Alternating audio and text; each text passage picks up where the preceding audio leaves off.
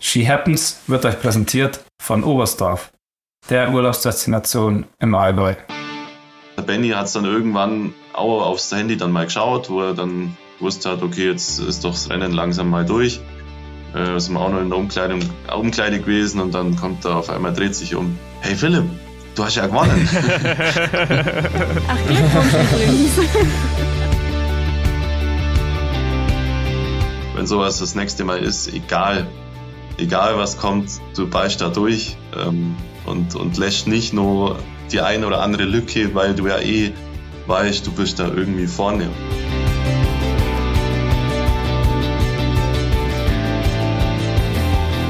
Glück ist wie Furzen, wenn man, wenn man zu viel Druck macht, dann wird es scheiße, kennen sie wahrscheinlich.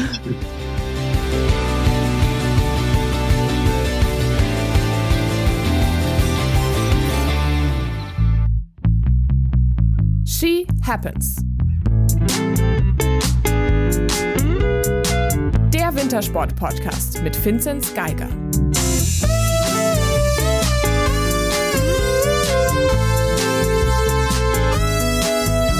Hallo, hallo und herzlich willkommen zu einer neuen She Happens Folge.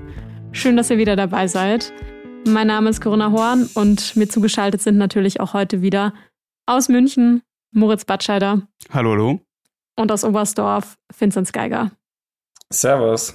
Finzi, das letzte Mal, als wir uns gehört haben, warst du noch ähm, in Lillehammer. Ihr seid nach eurem Weltcup noch ein paar Tage oben geblieben, habt noch die guten Trainingsbedingungen genutzt.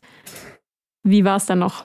kalt. In erster Linie war es ziemlich kalt. Also ähm, wir waren ja, also ich, wir waren bis letzten Freitag, ähm, also wir sind beim Weltcup dann noch länger blieben, eben bis einschließlich Freitag.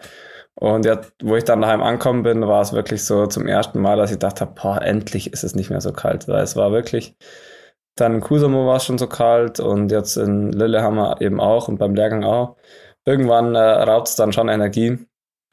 Und da war ich dann echt froh, dass dann äh, die angenehme Temperatur hier in Mitteleuropa. Aber ja, es war ein richtig guter Lehrgang. Wir hatten sehr, sehr äh, gute Bedingungen. Klar war kalt, aber kein Wind und äh, hatten auch ziemlich viel Sonne, was für Lillehammer jetzt nicht ganz so äh, gewöhnlich ist um die Zeit. Deswegen konnte man richtig gut trainieren und ja, hat sich, hat sich auf jeden Fall rentiert, nach da zu bleiben.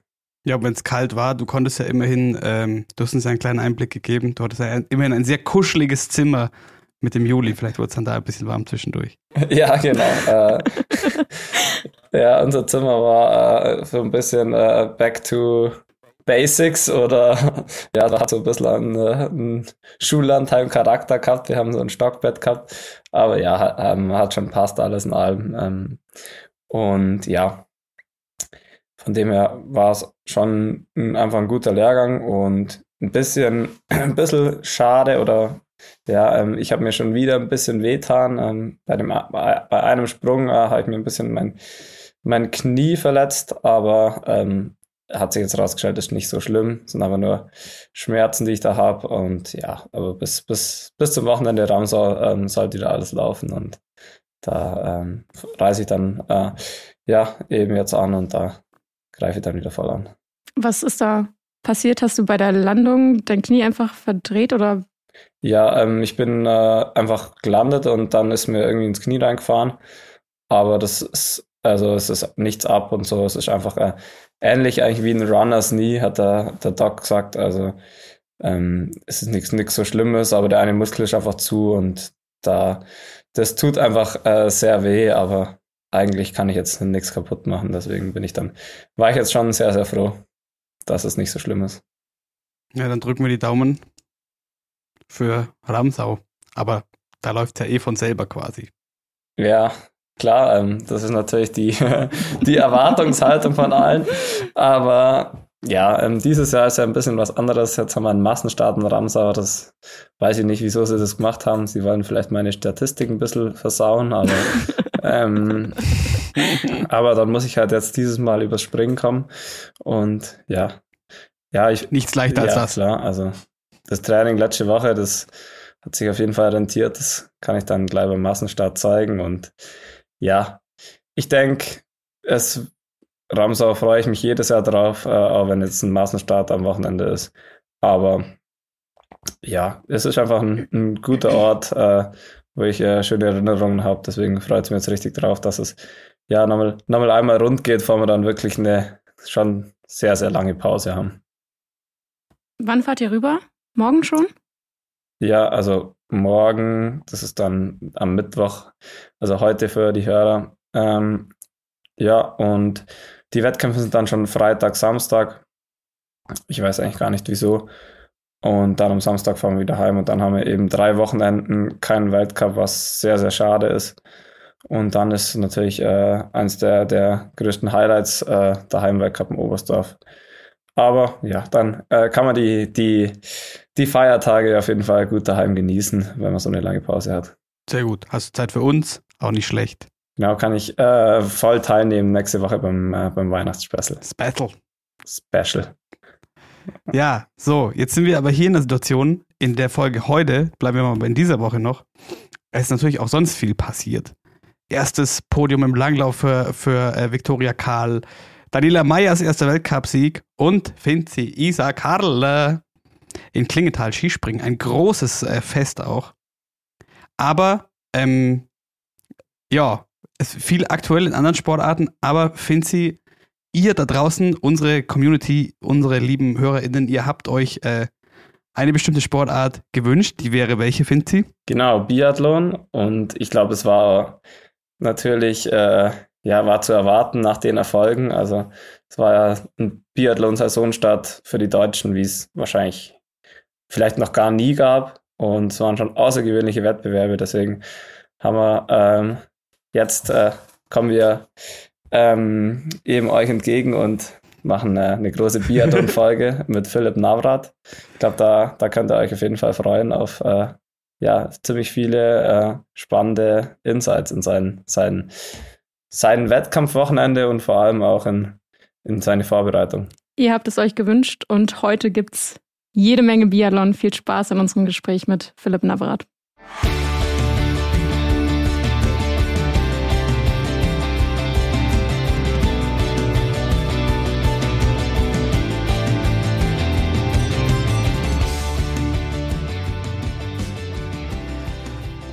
Und jetzt ist er bei uns, zugeschaltet aus der Lenzer Heide in der Schweiz. Hallo und herzlich willkommen, Philipp Navrat. Hallo, guten Abend. Hi. Es ist sehr schön, dass du da bist. Du musst uns erstmal etwas äh, sortieren helfen. Für dich, für den Hinterkopf. Vor drei Wochen vor Östersund äh, hatten wir hier bei uns digital deinen Kollegen David Zobel sitzen.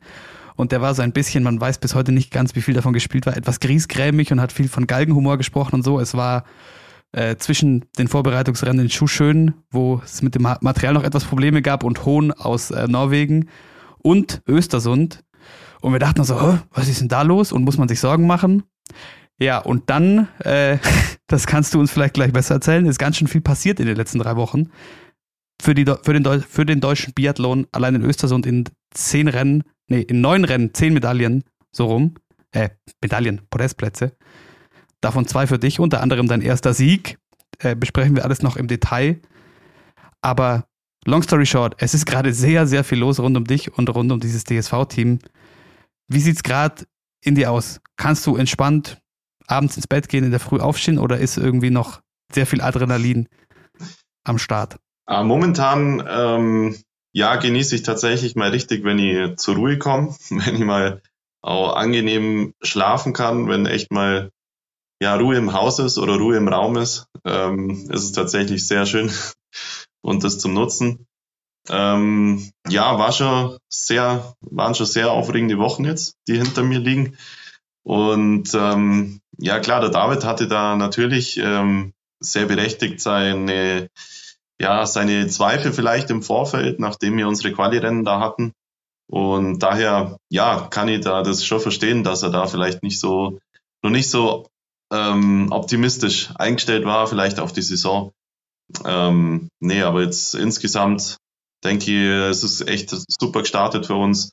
Und ähm, ja, ich denke, ähm, letzte Woche war es sehr aufregend für mich, da nach Hochfilzen kom zu kommen, so nahezu Heimweltcup zum Erleben in Gelb-Rot oder in Gelb da anzureisen. Ähm, ja, war natürlich schon äh, ein schönes Interesse natürlich auch da. Ähm, ist immer ja als Sportler immer die Frage, wie, wie kriegt man das dann hin in so einer Position oder so, so einer Ausgangssituation, ähm, das alles dann auch gut zu managen und klar ist dann auch Family dann auch noch mit dabei, äh, die dann ja natürlich auch immer nur das Beste wollen vor Ort und unterstützen wollen.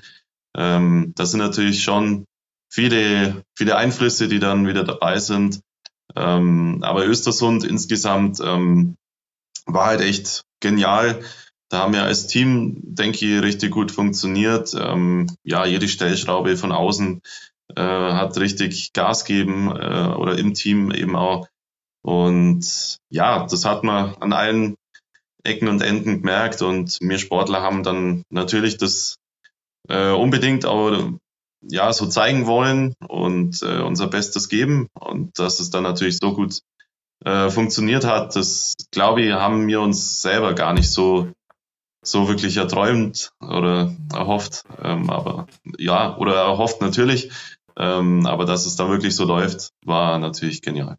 Also Davids Worte waren ja, wenn es so weitergeht, dann ist jeden Weltcup ein ja, norwegischer Sechsfachsieg. Hm. ja. Für das lief dann ein bisschen anders. Ja, äh, richtig. Also denke, da könnt ihr auch vielleicht ein Lied davon singen. Also gerade die nordischen Skisportarten, das ist ja Wahnsinn, was die Norweger da einfach abzelebrieren. Ähm, und bei uns eben dann auch, äh, dass die da richtig ja, stark in der, in der Mannschaftsleistung auch performen. Das ist schon Wahnsinn. Hast du das Gefühl, dass du schon ähm, Zeit hattest zu verarbeiten, was jetzt in den letzten Wochen passiert ist? Ähm, ich meine, du musstest dich nach einer schwierigen Vorbereitung auch erst für einen Weltcup qualifizieren. Dann ging es in Östersund so erfolgreich los. Du standest zum ersten Mal ganz, ganz oben. Dann ging es natürlich gleich weiter mit dem, mit dem gelben Trikot. Und in Hochfilzen lief es ja dann nicht, ähm, sagen wir mal, ganz so gut, wie du es dir wahrscheinlich gewünscht hättest. Also hattest du schon Zeit zu verarbeiten, was in den letzten Wochen alles so vor sich gegangen ist? Hm. Also ich würde tatsächlich sagen, nicht richtig. Ähm, das waren immer mal so ganz, ganz kurze Momente, äh, die da vielleicht so für mich ähm, mal für mich daneben konnte, ähm, wo man das dann einfach mal Revue passieren lässt oder darüber nachdenkt. Ähm, und ich denke, das waren ja, ganz kurze Sequenzen, wo ich das dann wirklich mal realisieren konnte. Ähm, aber dann ist wirklich so viel schon wieder im Hinterkopf, wo man schon wieder weiß, hey, da ist schon wieder das nächste, was äh, Skitesten oder was muss man jetzt schauen, was muss man organisieren. Ähm, das war natürlich ähm, schon viel ähm, und daher, ja, vielleicht kommt dann noch eine Zeit, wo ich jetzt vielleicht über Weihnachten ein paar Tage ruhiger machen kann, wo ich das ein bisschen besser vielleicht realisiere. Ja, ja in, in einem gelben Trikot zu einem Weltcup anzureisen, das ist ja, weiß man nicht, wie oft man das im Leben hat wahrscheinlich. Ja, ja also das, das war schon überragend. Also ihr hat ja dann das, ähm, genau, das Sprintrennen und dann hat man ja gar nicht Zeit, drüber nachzudenken. Also dann war das erste Rennen quasi ähm, gewonnen und ähm, ich hätte ja nie glaubt, dass sie da dann das gelbe Trikot nach dem Sieg ähm, kriegen wird. Also dann sagen die Trainer auf einmal, hey, ähm, du hast es, du hast das gelbe äh, Trikot auch noch oder du jetzt da geschafft über das zweite Rennen. Ähm, weil das erste war ja eigentlich auch total mies, sage ich mal, von der, oder nicht mies, aber halt nicht nach meinen Vorstellungen entsprechend ähm, Top 15, wo ich mir vorgestellt habe. Und ähm, ja, dann ist es natürlich mit der neuen Punktewertung im Biathlon so, dass man da mit dem Sieg echt äh, richtig gut nach vorne kommt. Und dass das dann gereicht hat und sogar mit, ne, mit einer Dreifachführung für uns dann auch so, so dann rausgegangen ist über das zweite Rennen, das war natürlich noch das, das Nonplusultra, also das ähm, ja, on top für, für die ganze Mannschaft, denke ich. Ähm, also tatsächlich erst der Roman in Gelb, dann konnte ich von ihm tatsächlich auch übernehmen. Ähm, aber dann, genau, war er gleich am nächsten Tag. Gab es da Stress wegen der, der Trikotübergabe? Ähm, also ich habe, nee, natürlich, also das, die Freude von meiner Seite war riesig für ihn. Ähm, das ist bei mir auch nicht immer so, äh, dass ich einem Teamkamerad ja so das gönnen, aber wir kennen uns schon ewig, wir sind der gleiche Jahrgang. Äh, man verfolgt sich ewig oder man hat ähm, ewig miteinander zu tun, ähm, schätzt sich, lernt sich da einfach äh, zu respektieren auch und ähm, nee, für mich war es dann schon echt eine Freude zum Sehen, hey, er hat das geschafft, er hat jetzt was geschafft, was, was jetzt äh, 15 Jahre dauert hat, wenn, genau, was ich da richtig gehört habe, immer dann. Also das war mir dann auch gar nicht so bewusst, dass der Kreis Michi dann wirklich der Letzte war. Tatsächlich auch. Also ich hätte meint, mindestens einmal hätte auch mal vielleicht einer zwischendurch das Gelbe irgendwo mal gehabt. Aber tatsächlich äh, war da niemand dazwischen von, von der Deutschen.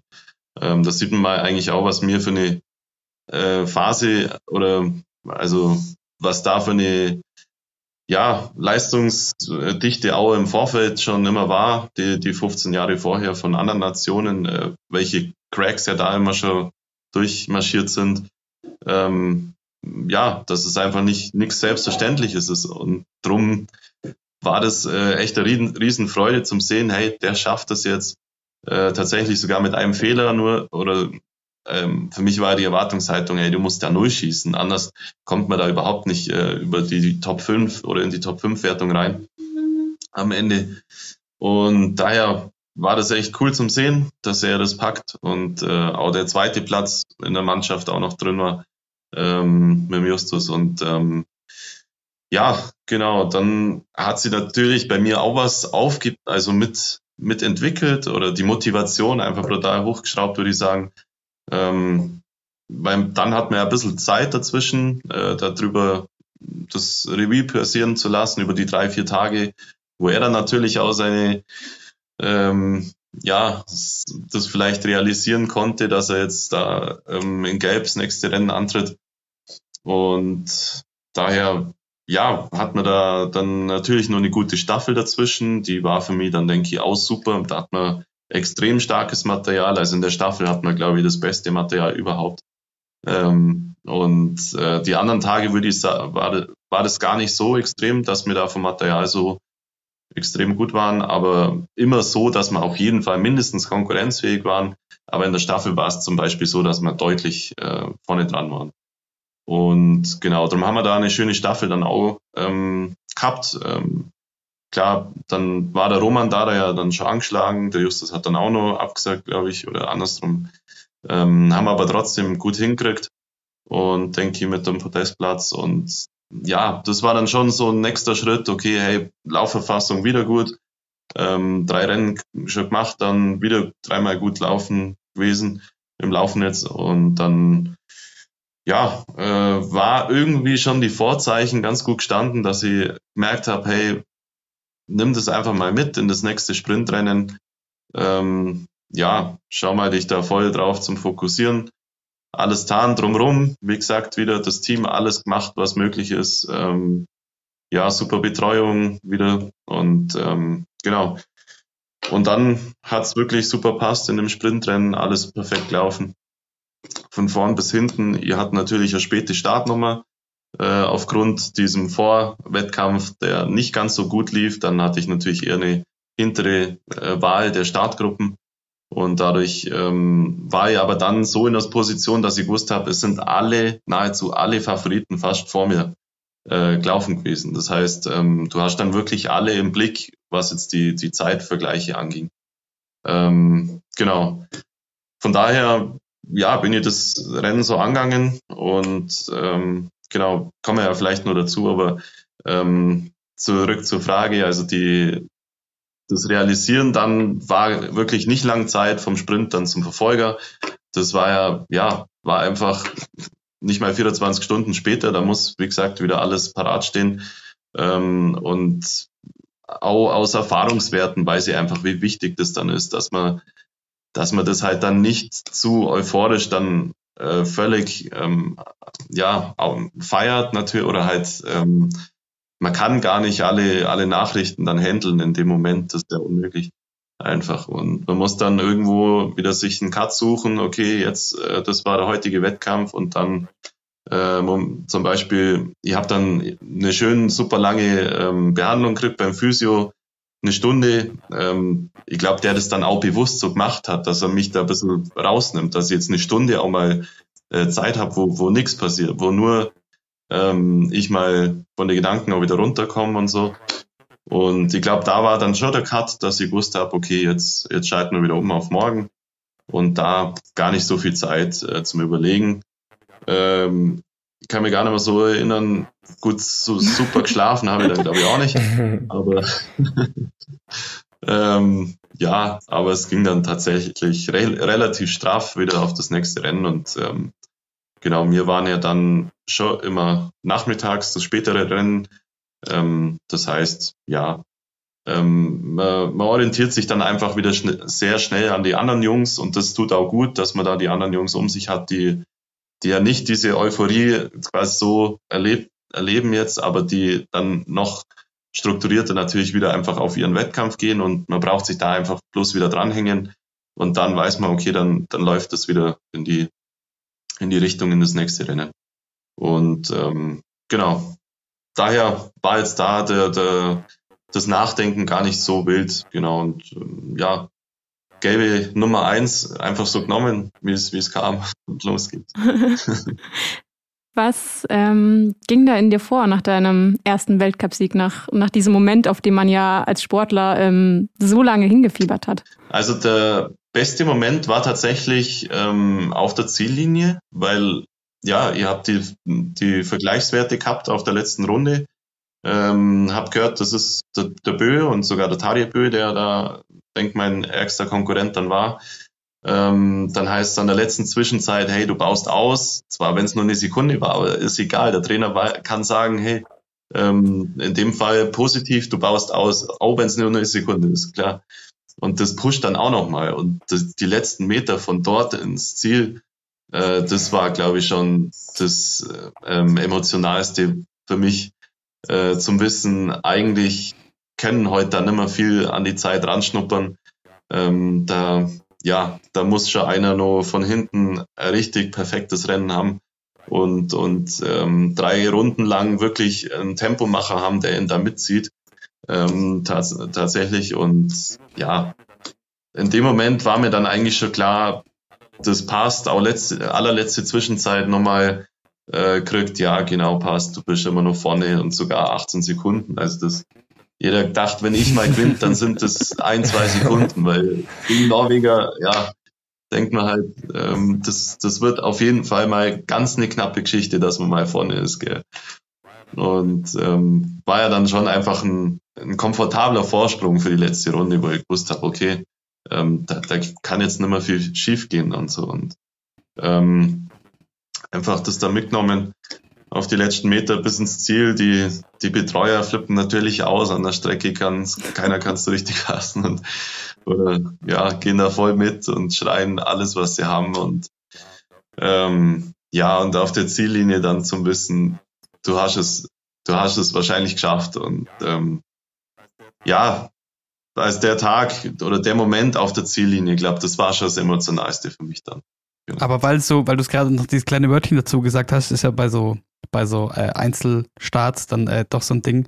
Äh, du hast es wahrscheinlich geschafft. Wie lange, also du hast ja gerade schon eingeordnet, dass dir recht schnell klar war, okay, das wird sehr schwer, dass da noch jemand rankommt. Aber wie lange gibt man sich dann quasi noch so Sicherheitslücke, bis man sagt, okay, gut, jetzt also, weiß ich's. Ja, gut, ähm, das ging dann, also klar, auf dem Papier lässt man das durchlaufen, bis der Letzte im Ziel ist, natürlich, klar. Ähm, so lang gibt man auch kein Siegerinterview, so lang ähm, ja, tut man da nicht jetzt, ähm, man nimmt Glückwünsche entgegen, die aber dann äh, einfach für ein gutes Rennen äh, beglückwünscht sind. Aber jetzt äh, nicht unbedingt ähm, für, für, das, für, das, für, für einen Sieg tatsächlich, sondern das passiert dann erst im Nachhinein. Und äh, da ist jeder Sportler auch ja, so gehievt, dass er sagt, ja, ja, also wenn dann Glückwunsch kommt, dann für einen Sieg dann erst im Ziel. Das ist natürlich klar. Oder wenn alle im Ziel sind, ähm, Fairness halber.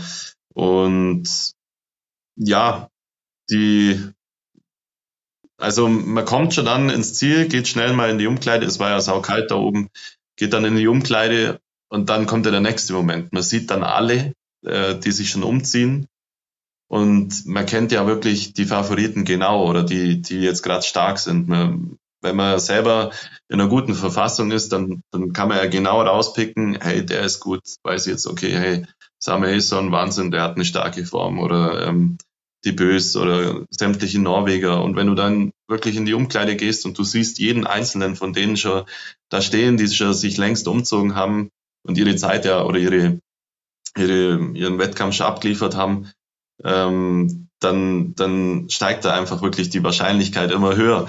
Ähm, für mich dann auch wieder, ähm, dass sie weiß, okay, das, das schaut gut aus, auf jeden Fall.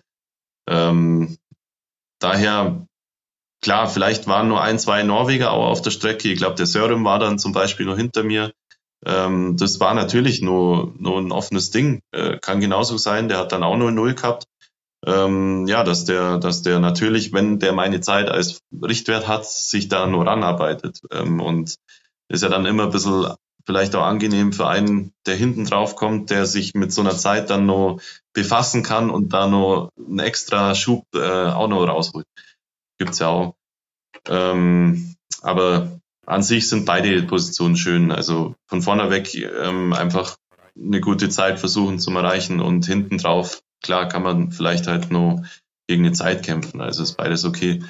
Aber in der Situation, klar, war der natürlich noch hinter mir und das lässt man dann einfach nur, nur durchlaufen und ja, wartet halt ab und hofft natürlich wie immer. Ähm, ich glaube, bei den Mädels war es natürlich denkbar enger, äh, knapper von, von den Rennen her mit Franzi Preuß. Ich glaube, die hat zweimal einfach ganz knapp das Nachsehen gehabt, leider. Aber ähm, ja, trotzdem, ja, der, das, das steigt dann so an, das Level, dass man weiß, okay, jetzt, jetzt wird es echt immer wahrscheinlicher und jetzt, ähm, ja, schaut es immer mehr danach aus, dass das, dass das hier heute reicht und ähm, eigentlich das unglaubliche. Ich habe jetzt so ein, so, ein, so, ein, so ein schönes Bild im Kopf, wie du da durch die Umkleiden marschierst und so suchmäßig. Ah, Bö 1 sitzt da, Bö 2 sitzt da, Samuelson da in der Ecke. Aha, passt, passt, passt. Ja gut, haben wir's. So checklistenmäßig. Soll reichen. Ja. ja, so in der, in der Art, ja. Auch klar, das eigene Team, die deutschen Jungs, äh, die aus meinem Team sind, die sind natürlich auch nicht zum Unterschätzen, sind auch Östersund-Spezialisten. Äh, tatsächlich auch, würde ich sagen, so Benny oder, oder Hannes, die sind da auch immer besonders stark. Ähm, und aus der Vorwoche natürlich die zwei anderen Jungs, die dann nur, nur da eher ein super Rennen gehabt haben klar, auch die waren dann schon herin. Ähm, und ja, klar, ähm, die erste Rückmeldung kriegt man ja im Ziel ähm, von der von der Tafel. Ähm, das steht, da kriegt man aber nur immer vier Namen aufgelistet. Da kriegt man dann sein, wenn man reinläuft, quasi seine eigenen, seine eigene Platzierung. Ähm, klar, da ist bei mir dann eben die Eins aufgeleuchtet und wenn man das natürlich sieht, weiß man, okay, äh, es hat, war jetzt nie gelogen von irgendeinem Betreuer, der da gestanden hat. Und ähm, genau, da kriegt man es bestätigt und dann kriegt man halt nur die anderen drei Namen, ähm, also die dann ein, um einen rum sind, natürlich Nummer zwei, Nummer drei. Ähm, und dann nur der Athlet, was glaube ich nur vor mir ins Ziel gelaufen ist, der äh, steht dann nur drin. Ich glaube, das war ein, war ein Belgier, wenn ich mich richtig erinnere. Irgendwie so. Und ja, genau, da in die Umkleide kommen und der Benny, ja, so die anderen, die interessieren sich ja erstmal nicht dafür, wer, wer gewinnt jetzt heute, sondern die, jeder interessiert sich erstmal, hey, wie war jetzt mein Rennen? Jeder fängt sofort an, hey, was, wo, wo habe ich heute meine Zeit verloren oder was hat heute nicht passt? Ähm, was wäre wenn gewesen, wenn ich doch da mal liegend mit Null gegangen wäre oder mit nur einem Fehler weniger? wo wir dann da ungefähr rauskommen. Was hätte die dann für ein, ja, für einen Zug ungefähr gehabt? Und ähm, ähm, daher ist da jeder erstmal mit sich selber beschäftigt und dann gratuliert man einfach jedem so ein bisschen, hey, gutes Rennen und so und äh, ja, wie war's? Und genau, das läuft immer gleich ab oder ähnlich, sage ich mal. Und genau, und kann mich noch erinnern, dann der Benny hat es dann irgendwann auch aufs Handy dann mal geschaut, wo er dann gewusst hat, okay, jetzt ist doch das Rennen langsam mal durch. Äh, sind wir auch noch in der Umkleidung, Umkleide gewesen und dann kommt er auf einmal, dreht sich um. Hey Philipp, du hast ja gewonnen. Ach, Glückwunsch übrigens. Ja, und dann kommt natürlich nochmal so ein Glückwunsch dann darum, ja. Und ich meine, das Schöne an dem Sprintsieg war ja, dass vor allem noch eine Verfolgung dran gehangen ist, die ja für dich auch sehr erfolgreich verlief mit Platz zwei am Ende. Wie fühlt es sich denn an, auf einmal der Gejagte zu sein? Boah, ja. Ähm, genau, also das war natürlich auch toll für mich zum Wissen, hey, morgen die Verfolgung. Also du hast schon mal echt einfach diesen super, auch wieder diese super Ausgangsposition für morgen oder für das nächste Rennen. Und ähm, klar, das nimmt man halt so an und ähm, ja, weiß um die gute Position, weiß aber auch um die Stärke der dahinter Verfolgenden. Ähm, da die Startliste ja durchgeschaut, dann einfach wieder Norwegen, Norwegen, Norwegen. Äh, nur ein Deutscher zwischendrin und wieder dreimal Norwegen. ähm, dann weiß man ja klar, die, die, die lauern da wirklich ähm, ja, wie, wie, wie auf der Lauer einfach. Also ähm, genau. Von daher war mir klar, ich gehe das schon eher offensiv an, das Rennen. Ähm, das war so einfach mein, mein Ansatz, mein Ziel, da einfach versuchen, noch, noch gleich mal versuchen, noch mehr Distanz zum Schaffen. Ähm, weil klar, der, der Rückstand war ja klar so, wenn da ein Fehler passiert im ersten Schießen, dann schaut es höchstwahrscheinlich danach aus, dass ich nimmer äh, das Rennen anführe, weil das einfach nicht einer Strafrunde entsprochen hat von der, von der, vom Vorsprung her. Und daher habe ich das schon so gewählt, von der Taktik her, das relativ offensiv anzugehen. Ähm, ja, kann man immer so und so dann auch machen. Man kann sagen, hey, schau vielleicht eher auf die vierte, fünfte Runde, da muss Körner haben. Das sind die zwei wichtigsten Runden in dem Rennen, in einem Verfolgungsrennen. Ähm, da musst du nur richtig Energie haben, gerade nur auf das letzte Stehen schießen, auch nochmal, dass deine Konzentration auch wirklich nochmal voll da ist, äh, von deinem Energiewert her.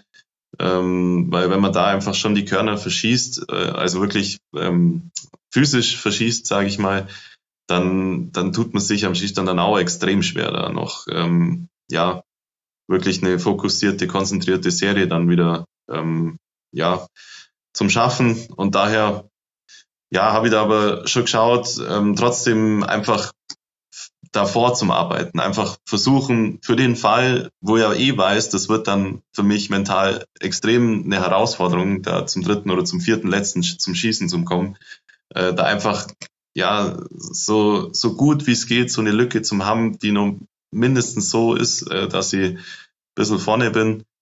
Und äh, ist mir bis dahin auch echt genauso gelungen, äh, gut gelungen, würde ich sagen, über zwei Super Ligen-Serien ähm, ja, stehend passiert halt immer mal einer.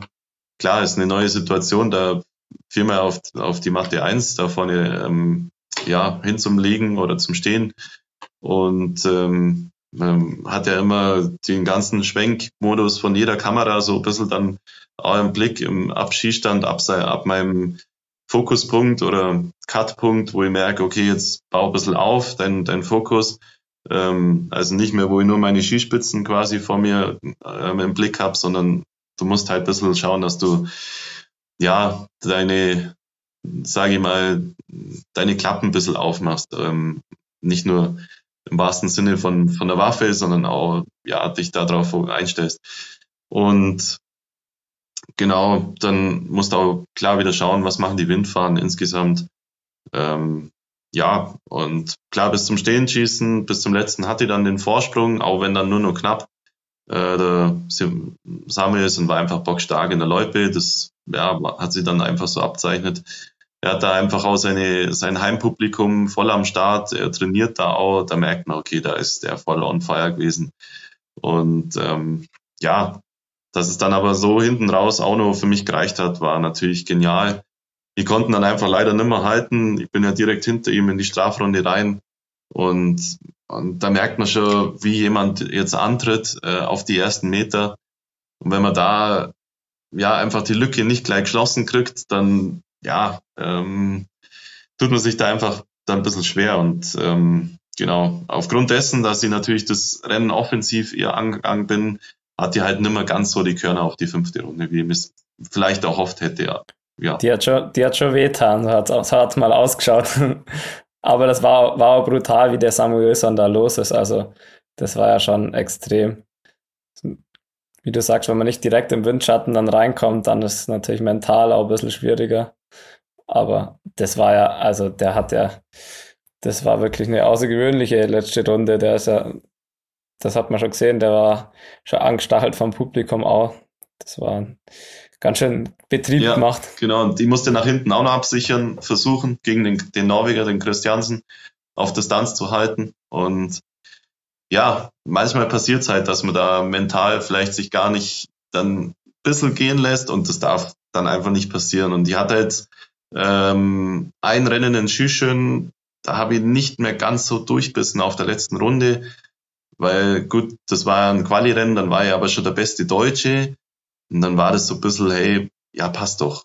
Ähm, und das darf halt eigentlich aber auch nicht sein. Und das aus dem Rennen habe ich mir dann aber wieder wirklich da den, den Switch gesucht und habe mir gesagt, hey, wenn sowas das nächste Mal ist, egal, egal was kommt, du beißt da durch ähm, und, und lässt nicht nur die eine oder andere Lücke, weil du ja eh weißt, du bist da irgendwie vorne und das ist halt, das ist für einen selber dann wichtig, dass man sowas dann durchzieht ähm, und, und sich nicht in so eine, auf so Erinnerungen dann ähm, wieder einlässt. Ja, damals habe ich ja schon die Lücke gelassen, ja, dann schaffe ich es heute auch wieder nicht. Und da war mir genau für Östersund oder genau in dem Moment dann war mir aber klar, hey, heute, heute beißt es durch. Alles, was geht, auch wenn der Samuelsen jetzt da wegläuft, aber ähm, den anderen, den hältst du auf, auf Distanz und ähm, klar, der, der hat dann auch gesehen, hey, da vorne läuft jetzt das gelbe Trikot und das, das soll schon ruhig schwer sein für ihn dann auch. Ähm, dann, genau, und so habe ich es ihm genau gut, genügend schwer dann auch gemacht, glaube ich, dass er dann immer, immer rankam. Ähm, aber es hat, es hat wehtan dann die letzte Runde, ja. Aber ich finde das ganz interessant. Kämpfst du häufiger mal mit solchen, mit solchen Erinnerungen, die einen vielleicht so äh, mental dann etwas äh, zurückstecken lassen? Ähm, ja, zunächst ja, mein Schwachpunkt war tatsächlich oft mal einfach die letzte Runde mal in so ein oder anderen Rennen, weil ich einfach schon eher so ein offensiver An Angänger, also von der Herangehensweise bin.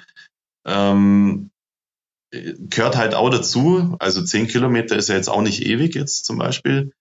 Oder ja, das, ähm, da kann man jetzt nicht viel taktieren im Endeffekt, aber man kann dennoch ähm, eine saubere Einteilung finden, sage ich mal, die, die das zulässt, dass man hinten raus schon noch auch richtig Körner hat und da nicht ähm, dann einfach eine Packung von 30 Sekunden noch draufkriegt, was mir einfach oft ähm, dann passiert ist und das einfach dann schon zu viel ist, meiner Meinung oder auch von vielen Meinungen immer so gewesen ist, von, von Trainer wie jetzt Marc Kirchner, der hat mich, glaube ich, irgendwann mal fast zerfleischen wollen, weil er, weil er es immer wieder erkannt hat und immer wieder gesagt hat, hey, schau doch, dass da mal ein bisschen, bisschen cooler reingehst und ähm, ja, das hinten raus dann vielleicht noch ein bisschen was regeln kannst. Ähm, aber es gab auch schon Rennen, da habe ich hinten raus nur mal 10, 12 Plätze gut gemacht in einem, in einem Sprintrennen von Hochfilzen von vor zwei Jahren, glaube ich.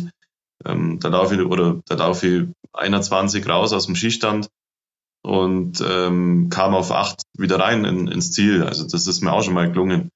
Ähm, tatsächlich. Aber ja, natürlich ähm, ist es im Biathlon halt besonders mit diesen, ja, mit diesen Handicaps quasi vom Schießen, wenn man natürlich die Fehler dann draufbrummt kriegt, in der Form dann dieser Strafrunde auch noch, ja, dazu, dazu noch läuft, äh, das ja zusätzlich dann noch in, in die Beine steckt oder die Körner dann vielleicht noch mehr fehlen.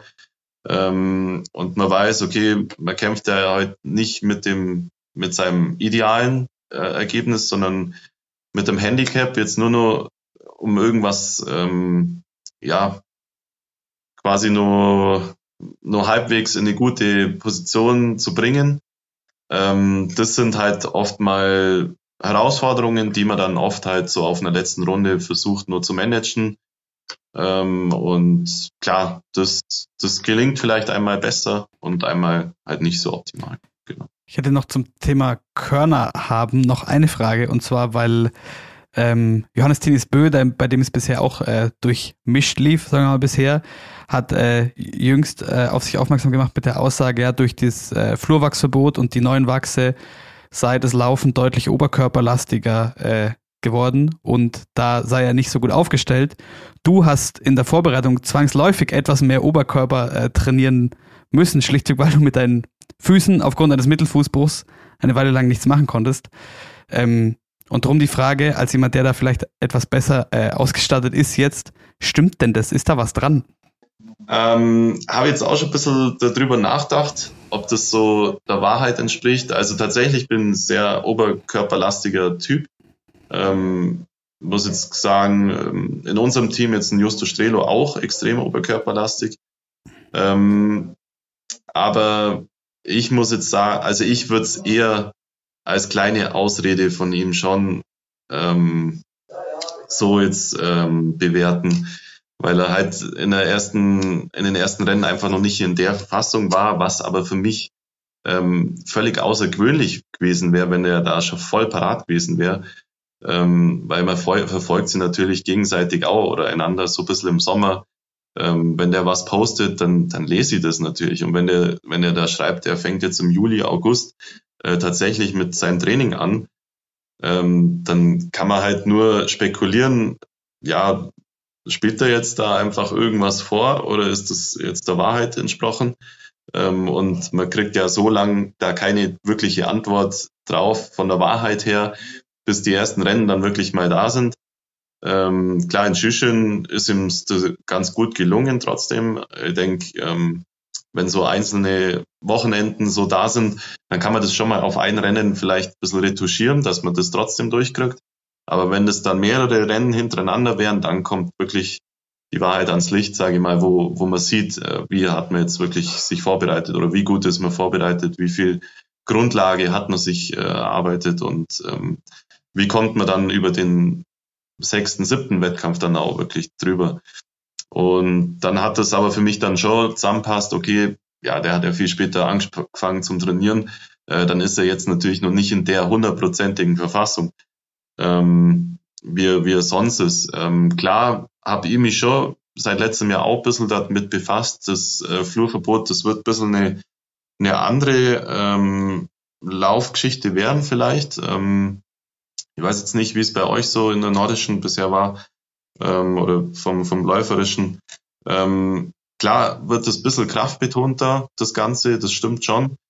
Ähm, aber es kommt ja im Endeffekt darauf an, wie gut ist dein Oberkörper mit deinen Beinen ähm, verbunden. Also wie, wie connected das überhaupt.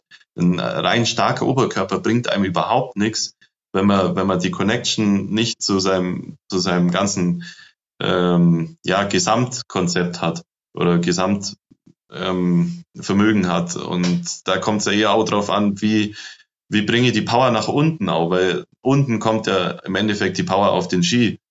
Und ähm, ich würde Johannes Böhe als hervorragend ausgezeichneten Techniker sehen. Ähm, wenn ich den im Training beobachte oder auch in den Wettkämpfen sehe, äh, der, der läuft eine perfekt austarierte äh, Technik. Das, das, seine Knie, die gehen so ähm, schnurstracks in die Richtung von, vom Ski oder in die Laufrichtung schon, ähm, das, das ja, schafft er in Perfektion. Also da werde ich mir immer schwer tun, in, in so eine Verfassung hinzukommen. Also da ist er wirklich auch gesegnet von seinen, ja, von seiner, auch von seiner Organik und auch von seinen ähm, Hebelverhältnissen, wie es bei ihm ist. Ähm, ich war ja immer so, dass ich ihm neidisch bin, weil er so leicht ist, weil er so, so fliegt, also wie wenn er da über die Loipen fliegen könnte, so auf die Art. Ähm, klar weiß der einfach extrem gut, den Ski dann auch einfach ähm, äh, laufen zu lassen, würde ich jetzt so behaupten. Ähm, ich denke, das, das zeichnet ihn auch einfach auch aus, warum er so schnell ist. Und hat mir, finde ich, jetzt in Hochfilzen auch wieder gesehen, wie, wie perfekt er das da wieder hinbringt. Und da jetzt aber einfach die Wettkämpfe wieder braucht hat, bis er wieder da in seine alte Form, denke ich, wieder so, so reinfindet und ähm, er ist dann auch der Wettkampftyp, der dann von Wettkampf zu Wettkampf da sich wieder aufbaut. Ähm, das war mir aber auch in Östersund schon bewusst, dass, das, dass der das so hinkriegt.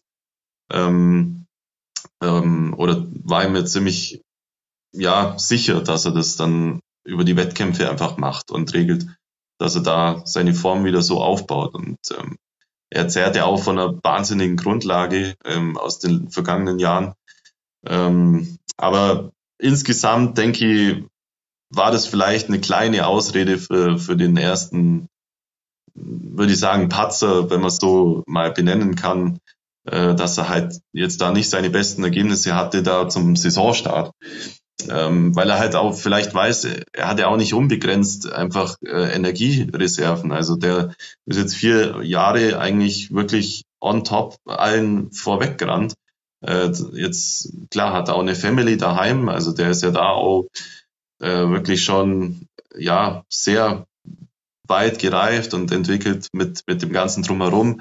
Aber das kostet ja auch irgendwo Zeit. Also das, das kann man nicht irgendwo ähm, ja, so tun, als, als ähm, hätte er da gar keine Verpflichtungen oder Verantwortung. Und das ist klar einem dann bewusst als Außenstehender, wenn man das natürlich sieht. Und ähm, ja, jetzt regelt er das vielleicht diese Saison einfach mal anders. Und klar, bin jetzt gespannt, wie er über die nächsten Wettkämpfe kommt. Und ähm, genau, aber ich sehe halt bei ihm aber schon eigentlich eine, eine hervorragende Technik. Ähm, wo ich denke, das wird jetzt nicht mehr so viel ausmachen, dass jetzt da das Flurverbot äh, dabei ist. Im Endeffekt, also ich habe mir, wo ich das gelesen habe, habe ich auch gedacht, hä, was hat das jetzt mit dem Oberkörper direkt zum tun? Im Endeffekt wird das Tempo vielleicht einfach ein bisschen langsamer und dann heißt es ja nicht, dass man unbedingt äh, mehr aus dem Oberkörper laufen muss. Klar, es gibt wahrscheinlich, wenn es dann, wenn jetzt so, wenn man in der 1-1er Technik läuft und es ist langsamer, dann wird es natürlich anstrengender auf den Oberkörper, aber sonst äh, im Bergschritt braucht man dann trotzdem die Oberschenkel genauso wie, wie davor oder sogar noch mehr. Aber ja, viel, vielleicht minimal oberkörperintensiver, aber ich glaube, äh, wie du schon sagst, das ist ähm, das, das hat ja davor niemand gesagt. Also ich glaube, die letzten Jahre haben sich, oder speziell die letzten zwei, drei Jahre haben sich ja viele Leute Gedanken gemacht, wie wird sich das auswirken, das Flurverbot. Und da kam von keinem äh, mal ansatzweise, dass die Technik sich verändern wird. Also äh, das fand ich schon auch. Äh, war auf jeden Fall eine, eine witzige Aussage. Ja, und ähm, wenn es zumindest eine Ausrede vielleicht war, sah es ja ähm, für Johannes Dienesbö in Hochfilzen mit dem Sieg im Verfolger auch schon wieder ganz anders aus. Du musstest in Hochfilzen das gelbe Trikot leider nach Platz 34 im Sprint schon wieder recht schnell abgeben. Hast du schon für dich herausgefunden, warum es in Hochfilzen ähm, vielleicht auch gerade im Liegenschießen, was ja so ein bisschen dein, deine Baustelle war, letztes Wochenende nicht so ganz funktioniert hat? Aber es war jetzt ein bisschen, ja, nicht ganz so einfach, äh, das herauszufinden, woran lag es. Also klar, fragt mir immer danach, woran hat es heute gelegen? Oder woran hat es gelegen? das ist lustig, ja. ja genau. ähm, ja, ich denke, klar verändert sich dann einfach das Gesamtbild von dem, wie ist die eigene Erwartungshaltung? Wie geht man an so ein Rennen wieder ran? Äh, von außen wird mehr erwartet. Ich erwarte auf einmal selber von mir mehr. Ähm, dann ist das, das gelb-rote Trikot. Das heißt, dass ich führe die, die Wertung auch, das Rennen an, was ja auch den Sprint betrifft, was eigentlich eher meine Paradedisziplin eher vielleicht sogar ist. Ähm, und ja, da, da will man natürlich äh, schon wieder genau da weitermachen, wo man, wo man aufgehört hat. Ähm, klar war im Vorfeld einfach viel mehr Rubel da. Ähm, das, die Aufmerksamkeit oder die äh, Öffentlichkeit war dann viel mehr interessiert oder fokussiert auf einen, ist ja logisch. Ähm, aber das haben die für mich auch echt gut ähm, ja, runtergedrosselt, dass, dass man das auf einen Termin äh, im, im, Vorfeld, einen Tag vorher, alles ähm, relativ strikt dann ab, abgearbeitet hat. Und ähm, das, ja, sind dann vielleicht eine halbe Stunde oder so. Aber klar, ähm, muss man natürlich viel mehr nach außen dann auf einmal geben als zuvor, wo man einfach ganz ruhig im Stillen da im Kämmerle so sein Zeug machen konnte, ohne, ohne großen Rubel drumrum. Ähm, dass man halt dann vielleicht doch wieder mehr zu schätzen ja, weiß und, und lernt, wenn man das mal so wieder hat, wo es dann ein bisschen ruhiger ist. Aber klar ist es natürlich toll oder schöner, wenn, wenn da von außen das Interesse dann einfach auch da ist. Dafür kämpft man da und arbeitet ja darauf hin, dass man das erreicht. Ähm, nur klar war da einfach mal das erste Mal in so einer Situation. Und wie gesagt, das, das so gelbes Trikot und so in, im deutschen Team, also das war einfach dann schon 15 Jahre davor äh, nimmer der Fall. Und das war dann einfach schon, ja, was Besonderes. Ähm, und mir war aber natürlich klar, mit dem einen Punkt Vorsprung, ähm, der, was da heute das bessere Ergebnis macht, der, der macht auch das Rennen in der, in der Wertung natürlich weiter. Äh, ist natürlich auch klar. Und ähm, ja, an sich war die Startnummer eigentlich ganz gut von dem Rennen, also für das Rennen, denke ich, vorne rein. Ähm, ja, fast die Startnummer, was ich mir vielleicht gewünscht habe, ähm, war nah dran. ähm, daher hat es alles passt im Vorfeld. Äh, denke, ja, Wetter war in Ordnung. Ähm, aber klar, beim Liegenschießen ist die höchste Präzision verlangt. Ähm, einfach nochmal das kleinere Schießfeld wie, wie das stehend. Und ähm, jetzt, klar, wenn man dann die ersten zwei Schuss trifft, was ja da der Fall war, dann denkt man schon erstmal, okay, es passt und, und geht dann seinen Rhythmus so auch gut weiter. Ähm, ja, und dann geht halt einer weg. Man denkt, okay, der eine ist jetzt passiert, weil das, der, der kleine Nackler da drin war oder so. Ähm, und dann kommt der zweite drauf und dann war das halt Batsch Batsch, wo man merkt, oh, das war jetzt schade oder halt unnötig vielleicht. Aber ja, äh, man kann es dann nicht vermeiden, wenn man einfach vielleicht ja ein zu hohes Risiko gewählt hat, wenn man ähm, vielleicht paar äußere Signale nicht richtig gedeutet hat äh, für sich oder nicht interpretiert hat. Ähm, jetzt zum Beispiel in Hochpilzen gibt es ja immer diesen Schornstein, der eine, eine riesen Rauchwolke rauslässt. Ähm, daran kann man sich zum Beispiel orientieren, wie in welche Richtung bläst denn ungefähr jetzt so eine Thermik. Ähm, und ähm, wenn man natürlich die Sachen dann nimmer so im Blick hat, die man eigentlich ja schon weiß aus, aus den vergangenen Jahren, aber vielleicht weil man natürlich im Vorfeld einfach andere Sachen dann im Kopf hatte, ähm, dann ja, vergisst man sowas oder lässt es ein bisschen mehr außer Acht und, und dann ja, waren halt die Fehler rechts tief oder rechts und, und die Thermik, die Windfahnen zeigen es gar nicht so an, aber mein Trainer sagt, hey, die ersten 20 Sportler, alle, alle waren äh, rechts verlagert liegend, ähm, ganz klar so erkennen zu gewesen. Äh, dann war das natürlich äh, Sache, die halt dann schade war, aber ich denke auch, dass von meinem von meinen Emotionen, das da auch mit Sicherheit vielleicht reingespielt hat, dass man nicht nicht so 100 Prozent vielleicht bei der Sache war.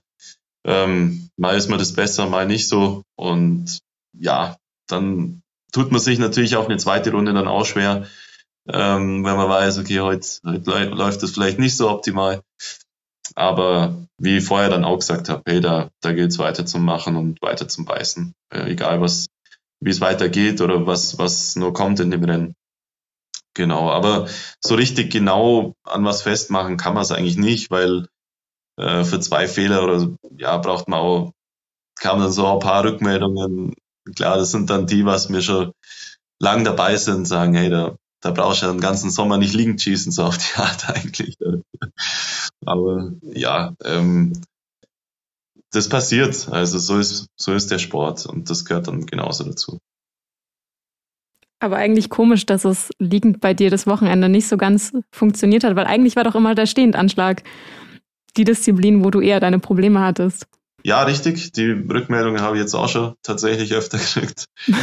ähm, ja, es ist so, dass man immer an seinen Schwächen arbeitet. Ähm, da habe ich verstärkt einfach an dem schwächeren Anschlag davor gearbeitet, würde ich sagen. Und lässt dann mal vielleicht das andere wieder ähm, außen vor und dann, dann kommt es schnell mal vor, dass das dann da auch wieder nicht passt und dann, ja. Aber es hat sich tatsächlich äh, gedreht jetzt momentan, ja. Richtig. Weil du gerade gesagt hast, der, die Emotionen, die dann doch, die dann doch auch mit reinspielen, ähm, und das passiert auch mal im Biathlon. wenn wir mal äh, einen Schritt zurückgehen, weil was du mit Sicherheit auch öfters hast hören müssen oder über dich lesen müssen, Philipp Navrat irgendwie der, der Spätzünder oder so, jetzt bist du auch schon, äh, schon 30 Jahre alt, Weltcupsieger. Und ähm, so, wenn man seine Ergebnisse zurückverfolgen will, das kann man, glaube ich, auf internationaler Ebene so 10, 11 Jahre zurückgehen.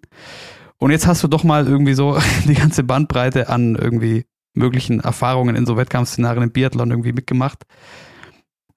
Was ähm, in, in so einer langen Zeit und vor allem so lange hinarbeiten auf diesen Punkt, was ist das, äh, das Wichtigste, was du da gelernt hast, außer dass man nicht aufgeben soll? ähm, das Wichtigste, ähm, was ich gelernt habe, ist ordentlich zu trainieren. Also nicht auf irgendeine Idee kommen, das, das funktioniert schon von selber. Ähm, das sind ganz wenige Ausnahmetalente, denen es vielleicht gelingt, dass da irgendwas, aber selbst die haben sich das auch jahrelang erarbeitet. Ähm, ja, also ich würde sagen, es gibt einfach kein Training. Also das ähm, heute bin ich nicht da, weil keine Ahnung oder komm, kann heute nicht ins Training kommen, weil ähm, die Aussage kann man zwar bringen oder kann man dann machen, aber die, die Rechnung kriegst du, immer, kriegst du immer du selber am Ende. Also das ähm, ist halt im Leistungssport einfach zur, zur absoluten Perfektion so, so natürlich ähm, hoch performiert, sage ich mal. Und ja, und vor allem, wenn man ein Einzelsportler ja, ist, so wie wir, genau. da wird dann, Voll. da wird dann einfach nur nach, also wir haben die, tragen die Verantwortung dafür, was wir machen und aber im Endeffekt kein Trainer wie jetzt bei, äh, bei einer Fußballmannschaft oder so. Klar, wenn das gesamte Team versagt, schon, aber wenn. Ja, ja, ja. aber genau, wie du sagst, wir sind da Einzelsportler und ja, wenn man da immer sich dann zurückerinnert, damals war die Ausrede, damals war die Ausrede und damals habe ich das gesagt, hat es nicht funktioniert, weil das nicht passt hat oder da. Und ähm, ich würde sagen, ja, das, man, man ist da immer selber ähm, fordert, da klar das Optimum rauszufinden. Das ist halt dann auch nicht leicht.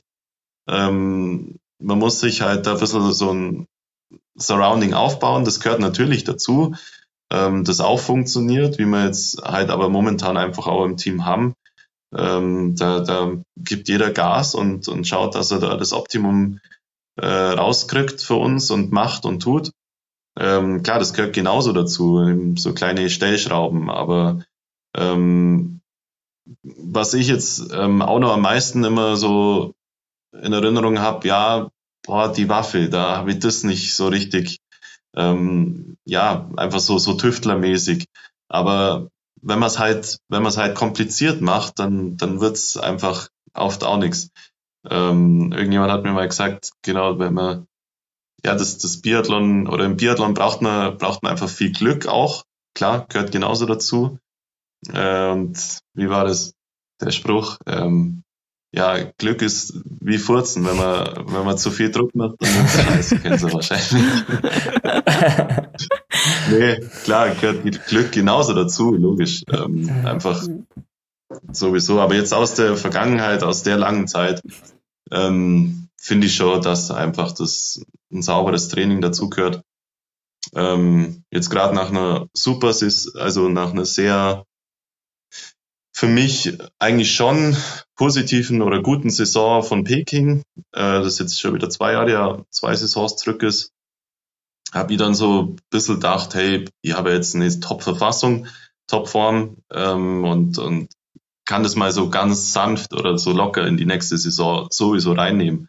Und habe gemeint, ich kann ein bisschen das Training reduzieren und ein bisschen, klar kam dann auch für mich ein neuer betreuender Trainer dazu, der aber das auch so ein bisschen ja, mitgegangen ist, weil er dachte, das, das hört sich plausibel an, was ich ihm da sag. Aber auch in der Situation war ich derjenige, der das, der sagt, also ähm, und der anschafft im Endeffekt. Und er geht ja, er begleitet ja nur und sagt, ja, mach mal so, also passt.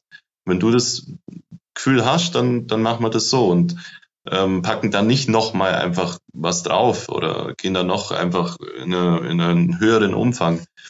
Aber ähm, aus der Saison, denke ich, habe ich dann auch wieder am meisten gelernt. Aus der vergangenen Saison, wo es mir jetzt, ja, wenn ich jetzt fast ein Jahr zurückdenke, äh, wo ich da einfach auch wieder in der zweiten Liga unterwegs war, das einfach auch sau schnell geht, wenn man halt, ähm, wenn das nicht mal was alles funktioniert.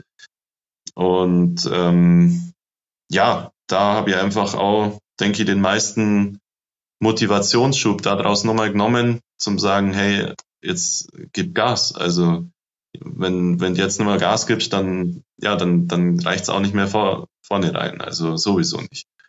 Und das war auch so der Antrieb im Sommer. Ähm, ja, hatten auch coole Lehrgänge einfach wieder gehabt und ja, das hat passt. Von der Orte her, von der, von der Stimmung auch und ähm, neues Trainerteam, klar auch dazu, aber die ja auch, wie gesagt, einfach nur begleitend dabei sind. Ähm, aber diese Einstellung, denke ich, hat sie jetzt für mich vielleicht in der letzten Saison auch nochmal so dahin geändert, dass ich das tatsächlich die lange Arbeit jetzt schon so oder die Investition in der, in der Vorbereitung so dann auch äh, zeigt hat, dass sie das, dass sie das ausgewirkt hat, irgendwo in einer gewissen Weise, genau. Also man muss ordentlich trainieren. Ähm, es gibt ja dann aber doch auch Situationen, in denen man nicht ordentlich äh, trainieren kann durch äußere Einflüsse. Hauptsächlich äh, meine ich damit Verletzungen. Ich habe es vorhin schon mal kurz angesprochen. Du hattest in dieser Vorbereitung dir, äh, wie wir in diesem Podcast sagen, den Sebi Holzmann gemacht, äh, deine Haxen beim Fußballspielen kaputt gemacht, ein Mittelfußbruch mit äh, Bänderverletzung noch dazu und hattest auch schon mal in einer Vorbereitung äh, vor ein paar Jahren einen Leistenbruch, was ich mir sehr unangenehm vorstelle. Ähm, wie, bleiben wir aber nochmal bei dem Fuß jetzt, ähm, weil du das selber auch gar nicht, gar nicht, gar nicht so erwähnt hast und ähm, ja auch von Anfang an äh, krass, auch in der, in der ersten äh, Mixed-Staffel, in der zum Einsatz kam, Östersund direkt äh, mit sehr starker Laufleistung aufgefallen bist. Hat dich das gar nicht beeinträchtigt? Fehlt da nicht was aus diesem Sommer? Ähm, gut, tatsächlich richtig gut funktioniert hat es ja schon bei der deutschen Meisterschaft auch.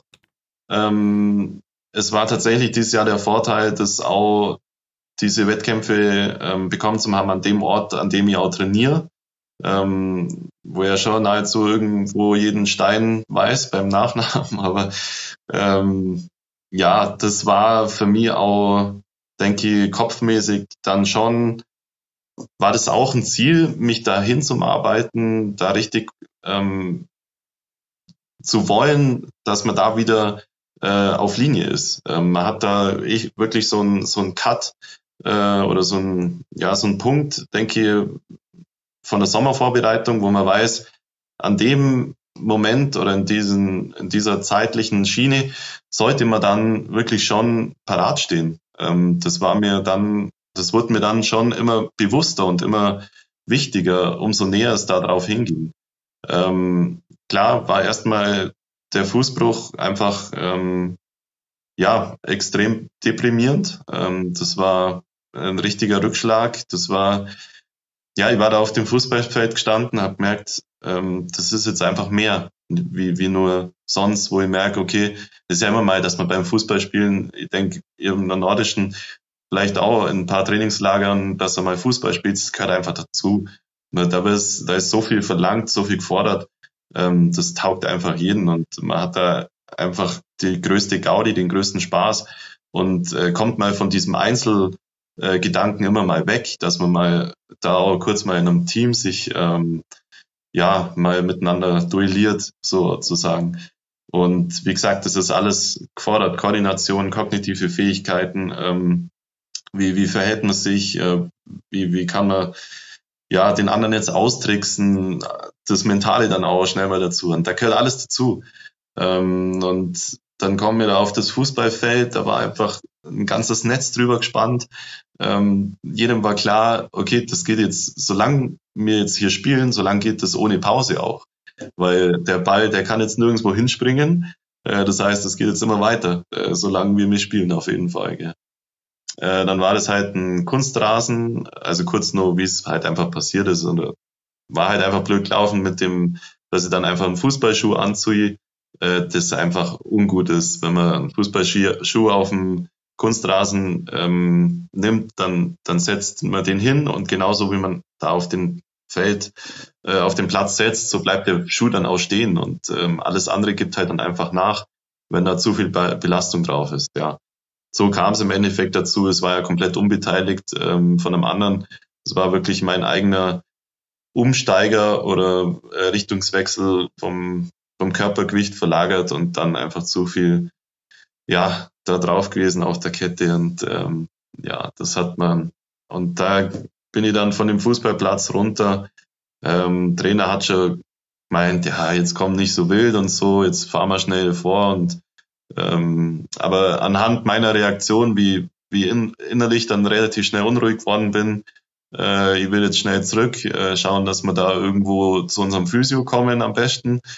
Ähm, weil ich konnte ja dann wirklich nur noch so ganz sanft dann auftreten und dann habe ich eigentlich gewusst, dass da ist ja mehr. Ähm, und auch anhand den, den Geräuschen, die, die in dem Moment dann auch gewesen sind.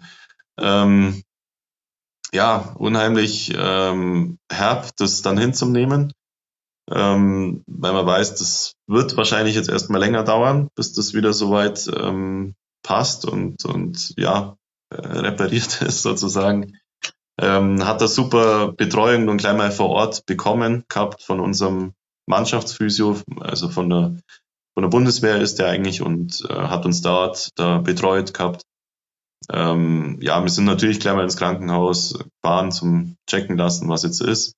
Dann natürlich brutal gehofft, dass da nichts äh, gebrochen ist, sondern oder nichts Gröberes ist, sondern hey, das ist nur das und das, dass so eine Nachricht dann kommt, hofft man ja brutal drauf. Aber insgeheim wusste ich es dann eigentlich schon. Und klar ist der Arzt dann mit der Nachricht, mit der Message dann reinkam, ja, also du hast einen kleinen Bruch. Ähm, klar, da war das dann natürlich abzusehen, okay, das wird jetzt äh, eine schwierigere ähm, Geschichte, aber es hat auch im Endeffekt mit meinem Gefühl zusammenpasst. Das ähm, wusste ich dann eigentlich schon, bevor der Arzt da reinkam. Und ja, insoweit, klar, schaut man dann da das Beste draus zu machen. Ich bin auch nicht gleich abgereist ähm, von dem Trainingslager, weil ja, wir waren da in dem Adidas Headquarter. Äh, da gab's alle sportlichen Variationen, Angebote, die so, die man sich so vorstellen kann äh, konnte nahezu. Daher war es eigentlich echt nur, nur Glück im Unglück, äh, dort zu sein. Äh, perfekte Verpflegung, also es war eigentlich alles, alles da, ähm, solange die Trainer gesagt haben, okay, also du musst jetzt nicht heimreisen ähm, von denen aus, dann war klar, okay, dann, dann nutze ich das jetzt so und schaue, dass ich dort, dort so ein bisschen die ersten Tage verbringe. Und der Physio hat das dann auch so unterstützt. Er hat gesagt, okay, er schaut mit mir die ersten Tage so, was ja dann schon auch wichtig ist im, im weiteren Heilungsverlauf, wie die ersten Tage halt dann so ablaufen und das Lymphen und so weiter. Ähm, ja, das lief alles dann echt schon positiv, äh, richtig gut, wo ich gemerkt habe, hey, du musst jetzt schauen, dass du von deinem von deinem ja mentalen auch die Ruhe findest, dass du in einen, dass du, dass man da runterkommt und ähm, diese diese Ruhephase dann einfach einhält und das dann auch ja so annimmt, wie es ist. Und genau da war halt dann klar, okay, du hast jetzt eine lange Ruhephase, also ähm, die du die man einhalten muss, die so hinzunehmen ist und genau von der Ärzte war ja so auf sechs bis sieben Wochen so ungefähr das ähm, vorgeben. Und klar war mir bewusst, hey, da fehlt dann schon einiges. Und rein von meinem Gefühl her wusste ich, okay, boah, bis ich da das Gefühl auf dem Fuß wieder hab, dass ich sage, hey, ich traue mir jetzt aber auch wieder auf den Roller. Und hier auf dem Skiroller äh, hat man ja auch wieder volle, volle Belastung auf diesem Gelenk, äh, was ja was ich vielleicht im Vorfeld auch schon gemerkt habe, das, das funktioniert nicht ganz so. Da habe ich davor schon ein bisschen Probleme gehabt immer so. Ähm, und dann war mir klar, boah, wenn ich davor im Vorfeld schon so Probleme habe und jetzt kommt noch die Verletzung on top, ähm, ja, dann puh, weiß ich nicht, ob das schon wieder in sechs bis sieben Wochen, wie alle sagen, so ganz easy dann schon wieder machbar wird. Gell? Aber ja, da haben vielleicht dann auch Sachen reingespielt, dass ich in dem Moment auch einen Olympiakaderstatus äh, schon hatte oder noch bekommen hatte von der vergangenen Saison tatsächlich noch. Ähm, da kriegt man einfach auf volle Unterstützung, alles, was, was nötig ist ähm, oder was ja an Know-how quasi drumherum auch da ist. Ähm, da wird dann wirklich alles konzentriert und ähm, dir zwar nicht völlig draufgeschmissen, sondern einfach so, so stückchenweise wirst du da schon äh, gut an der, an der Linie so geführt, wo du merkst, hey, ja, da haben, da haben Leute Ahnung und auf die sollst du jetzt wirklich hören und auf die sollst du jetzt schauen. Das, was die sagen, das machst du. Und ähm, das, was die sagen, das darfst du nicht machen, das machst du auch nicht. Das, das bringt nichts, das hat keinen Wert. Ähm, genau. Und von daher war das, denke ich, auch von drumherum auch tatsächlich auch in Ruppolding, wo ja super Unterstützung hatte, ähm, ja, mit einer, mit einer externen, ja, ähm, Heilpraktikerin, würde ich sagen, aus der Ecke, ähm, die mir da auch geholfen hat über die ersten zwei, drei Wochen, wo man ja weiß, mit einem Fuß, hey, da, da kannst du nicht mal ordentlich Wäsche waschen oder so Sachen. Die hat ja einen Kopf voll und äh, wie, wie schaffe ich das alles? Also, weil klar, die beste Unterstützung, wenn du kannst du auch Olympiastütz-Kaderstatus haben, aber die ganzen ähm, Sachen abzufassen, da musst du dann schon eher dann auch an dem Stützpunkt dich wieder aufhalten. Gell? Und daher, ja, war ich dann auch, ich glaube, einfach nur am Ende fünf Tage dann auch nur im Allgäu, äh, wo ich die ersten Tage einfach die, die Ruhephase erstmal eingehalten habe, aber wo mir dann irgendwie bewusst wurde, ähm, dein Herz-Kreislauf, ähm, ja, System, das muss schon weiterarbeiten. Also das wäre jetzt schon, das, das wäre wichtig. Das Signal kam von außen schon auch. Ähm, genau, und da ging es ja dann erstmal natürlich über die Schiene, äh, viel Oberkörperkraft zu machen. Ähm, da ging es dann im Endeffekt los, dass ich das dann schon so, so umsetzen konnte und genau mit den Reha-Plänen, die mir gemacht worden sind, mit Mobilisationsplänen, also auch Dank an, an den Physio äh, Tobi Homburg, in, der seine Praxis zwar in München hat, in der Therapiewelt, aber der hat mich da schon auch einfach sehr sehr eng betreut so und denke, das ja, auch in Ruppolding mit dem Rudi, das war dann auch super. Weil das wäre jetzt meine Frage gewesen. Wie hast du diese sechs bis sieben Wochen, die ja ähm, angegeben worden sind, mit der Vorbereitung verbracht? Also ich glaube, man hat viele Videos gesehen, wie du viel am AKZ, am Armkraftzuggerät, für alle, die es nicht wissen, trainiert hast. Konntest du normal schießen? Hat das funktioniert? Ähm, ja, tatsächlich, das ging alles relativ flott schon wieder. Ähm, genau, also das liegend habe ich erstmal nur weggelassen, glaube ich, wenn ich richtig, genau. Und erstmal nur das Stehen gemacht, ähm, halt immer mit diesem Schuh quasi, mit dem ich trainiert hatte. Ähm, aber das ging alles relativ flott schon dann wieder weiter, dass ich auch ja einfach an, an der wie soll ich sagen, ähm, ja, an der Herz-Kreislauf-Pumpe natürlich weitermachen konnte. Ähm, ja, einfach immer dann das nächste gemacht, was, was die gesagt haben. Also das erste, was ich da dafür gemacht habe, ähm, war so ein, so ein Fahrrad, wo man quasi auch mit den Händen mitfahren kann. Das ähm, ist connected quasi. Die, die Pedale sind mit den äh, mit, mit dem Gestänge zu, zu den Händen quasi verbunden. Und da kann man dann quasi genauso noch mitarbeiten aus den Händen. Ähm, hat mir auch gut gefallen. Also das war tatsächlich so ein Gerät auch schon in Herzogenaurach, da am Adidas-Gelände. Und dann in München eben in der Therapiewelt, der hat das eben auch da gehabt schon. Ähm, der wusste das und hat das schon in der Praxis stehen gehabt. Ähm, auch, also ähm, daher war das schon eine gute Möglichkeit, da ähm, gleich mal den Einstieg wieder zum Finden. Und, und da habe ich gemerkt, hey ja, du kannst was machen. Also es funktioniert echt. Den, den einen Fuß so oben abgelegt und ähm, das an, die anderen drei Sachen haben, haben was machen können, ohne Probleme.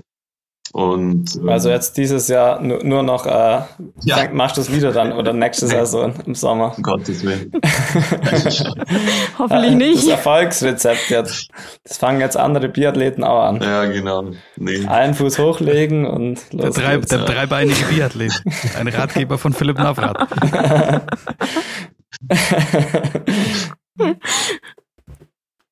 Ach Gott. Du hast, ähm, wollte ich sagen, jetzt nächste Woche oder diese Woche, im Endeffekt, wenn ihr das hört, ab morgen, äh, dann, nachdem jetzt Hochfilzen nicht so lief, es geht jetzt eben in die Schweiz, ein Ort, den äh, vor allem äh, Langlauf-Fans bisher kennen.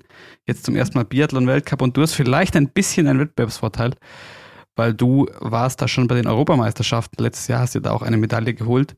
Und sonst sind ja die allerwenigsten von den äh, Top-Favoriten, vom Top-Favoritenkreis da schon mal gelaufen. Ähm, glaubst du, du hast da tatsächlich einen Vorteil? Wie ist die Strecke? Ist irgendwas Besonderes in der Lenzer Heide? Ah, ich denke, ich habe mit Sicherheit einen Vorteil daraus, äh, dass ich schon mal da war. Gut, wir haben jetzt noch einen neuen im Team, der Philipp ist ja auch noch dabei. Wir beide waren letztes Jahr hier tatsächlich zur Europameisterschaft. Ähm, uns hat es hier, denke ich, richtig gut gefallen letztes Jahr. Ähm, ja, man weiß dann schon einfach ein bisschen die, die Strecke einzuschätzen. Ähm, und ich denke, klar kann ich das vielleicht als kleinen Vorteil mitnehmen. Ähm, aber nichtsdestotrotz kommt es trotzdem wieder auf das Gleiche an wie sonst auch. Aber es ist tatsächlich mal für die meisten einfach ein neuer Ort, neue Strecke, ähm, was man ja nicht so häufig hat, dass mal was komplett wieder neu im Kalender ist. Und ja, vielleicht ist das tatsächlich ein Vorteil. Mir kommt die Strecke auch tatsächlich so insgesamt ganz gut entgegen. Ähm, ja, ist hier ein bisschen in der Höhenlage auch. Denke, es ist auch nicht ganz so einfach. Ähm, jetzt vor allem über die dritte Woche, denke ich, kommt auch ein bisschen wieder die Grundlage zum Tragen. Wie, wie hat jeder so äh, vorher trainiert? Wie, wie ist jeder noch so drauf in der dritten Woche? Ähm, daher schätze ich natürlich ähm, oder denke die laufstärkeren Athleten werden die hier schon wieder ihre Vorteile auch mehr ausspielen können wahrscheinlich. Ähm, aber dazu zählt natürlich ganz klar auch die ganze Norweger Riege wieder dazu. Ähm, sowieso. Aber ich denke schon, dass sie, dass sie da wieder ganz gut mit, ähm, ja, von der Partie sein werden. Nehme mir natürlich auch wieder meine, meine Ziele hier vor. Und ja, freue mich jetzt auf die nächsten Vorbereitungstage hier und bin gespannt, wie wir dann so in das Wochenende starten. Ich war auch tatsächlich noch nie in der Lenzer Heide. Wie ist der Schießstand? Wie ist der Schießstandanlauf? Ähm, man kommt auch aus einer langen Abfahrt, also es ist auch eher mhm. ungewöhnlich, dass es ja, dass man denkt, hey, der ist ja dann leicht, der Schießstand, weil man nicht weniger Belastung hat. Ähm, das tut oft einen dazu anleiten oder, oder dazu führen, dass man natürlich dann eine schnellere Serie schießen will. Dann kommen vielleicht wieder schnellere Leichtsinnsfehler dazu. Das ja, kann ich jetzt noch nicht so einschätzen, weil dieser, dieser äh, Review kann man natürlich an so einem Weltcup erst festmachen, wenn der dann natürlich erstmal stattgefunden hat, wie, wie haben die Athleten das so gemanagt, wie kommt da jeder so zurecht oder wie ist so der Schnitt insgesamt. Ähm, ist ja zum Beispiel Ruppolding auch so ein ganz tückischer Ort, wo man, wo man auch relativ äh, leicht oder, oder mit wenig Belastung reinkommt und jeder schießt dann eine Serie von 20 Sekunden oder will schießen, weil er denkt, das ist ja leicht äh, von, der, von der physischen Belastung. Und das äh, führt dann am Ende zu mehr Leichtsinnsfehler, als man normalerweise hatte. Ähm, genau, von daher ist der vielleicht auch nicht ganz ohne. Ähm, vom Wind her ist auch immer mal was drin, mal wieder nicht. Ähm, bisher war jetzt noch nicht so schwierig vom Wind her. Ich denke, ein bisschen Niederschlag ist aufs Wochenende schon vorausgesagt, zumindest am ersten Tag für uns.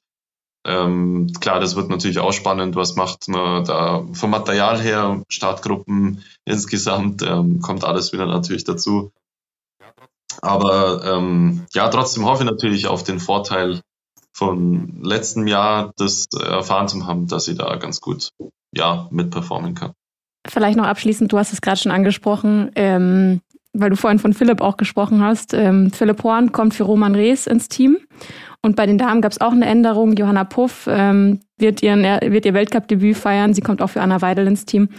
Es gab ja jetzt doch, ähm, sagen wir mal, einige, die in den letzten Wochen viel gekränkelt haben. Ähm, wie, wie ist da gerade so der Stand bei euch im Team? Ähm, ich habe schon mit der Frage ein bisschen gemunkelt, dass sie kommt. Und, äh, wenn die, glaube ich, offiziell immer so gestellt wird, dann sage ich, ähm, da verweise ich euch auf das Mannschaftsärzteteam. Aber hier sind wir ähm, unter uns. Da müsst ihr die fragen.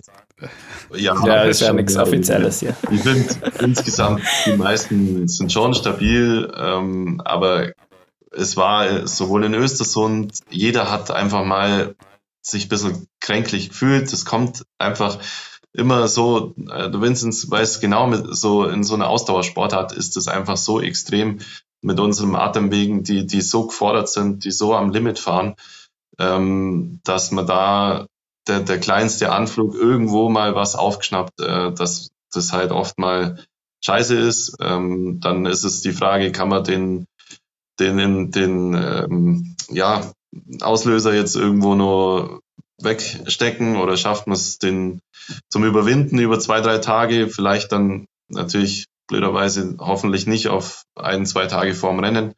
Aber momentan, die, was jetzt ähm, bisher hier angereist sind, sind meiner Meinung nach gesund. Äh, es gibt nur noch zwei Fragezeichen, glaube ich, ähm, die noch ein bisschen offen stehen, aber insgesamt ähm, die, was jetzt hier sind, sind meiner Meinung nach alle gesund. Also klar, im Betreuerteam gibt es auch wieder das ein oder andere Problemchen mal. Ähm, ganz aktuell leider unser Trainer, der jetzt heute noch ja, einen positiven Test noch äh, bekommen hat. Aber ja, ich denke, wenn der jetzt auch Ruhe gibt, dann kommt er auch über die über zwei, drei Tage, denke ich, auch wieder auf die Beine. Ich hätte meine Frage wahrscheinlich anders stellen müssen, ob du äh, nicht auch Angst hast oder so, dass es dich auch noch erwischt, weil gerade ja schon so eine kleine Welle durchschwappt. Äh, momentan habe ich keine Angst, solange ich gut schlafen kann, solange ich mich gut ernähre, solange ich genügend trinke. Äh, so Sachen, klar, gehören immer dazu, aber man kann es nie ganz ausschließen. Also wir haben jetzt Maskenpflicht einfach wieder überall eingeführt, äh, logischerweise. Ähm, ja, Vincent wird es auch wissen, die Hygienemaßnahmen, die sind jetzt einfach wieder extrem hochgefahren worden, äh, in allerlei Hinsicht. Äh, man kann es leider nie ganz sowas vermeiden. Also wenn es kommt, dann muss man es so nehmen, hinnehmen, wie es ist. Aber ich, war, ich habe mich jetzt bisher stabil gefühlt über die letzten Wochen ähm, einfach von einer guten Grundlage, von der Verfassung her. Daher habe ich momentan keine so Angst und hoffe natürlich, dass ich da gesund bleibe und ähm, ja, bleibt da mal positiv. Also sozusagen hoffentlich, dass es alles gesund bleibt. Der, ich habe eigentlich gedacht, dass es mit dem, äh, mit dem Wortspiel jetzt irgendwann mal vorbei ist. Wir bleiben, wir bleiben, wir bleiben genau. positiv. Wir hoffen natürlich auch, dass du äh, fit und gesund bleibst und sind äh, sehr gespannt auf diesen auf diese neue Erfahrung Weltcup äh, in der Lenzer Heide und was dann so passiert. Vielen Dank vor allem, dass du dir äh, so viel Zeit hier genommen hast und äh, uns so ausführlich Einblick gegeben hast. Herzlichen Dank euch. Hat mir gefallen. Danke. Danke. ja, war interessant. Und für euch da draußen, euch natürlich auch ein großes Dankeschön fürs Lauschen. Ich kann an der Stelle vielleicht schon mal kurz darauf hinweisen, der Finzi ist schon ganz heiß und sucht schon die, äh, die Rentierhörner zum Aufsetzen. Nächste Woche machen wir eine kleine Weihnachtsfolge. Coco, haben wir noch sonst noch was loszuwerden? Den üblichen Sermon. Äh, nämlich, wenn ihr uns was zu sagen habt, wenn euch diese Folge nicht gefallen hat, wenn sie euch gefallen hat, wenn ihr mit uns kommunizieren wollt, dann meldet euch per E-Mail an team.shehaps. Jetzt habe ich selber vergessen, ob .de oder com. team.shehappens.de Dankeschön. Oder Instagram at she.happens. Und da, wo ihr uns hört, könnt ihr uns gerne auch ein paar Sterndal verteilen oder auch eine Rezension da lassen. Freut uns auch immer. Wir sagen Dankeschön und bis nächste Woche. Ciao. Ciao. Ciao, macht's gut. Ciao.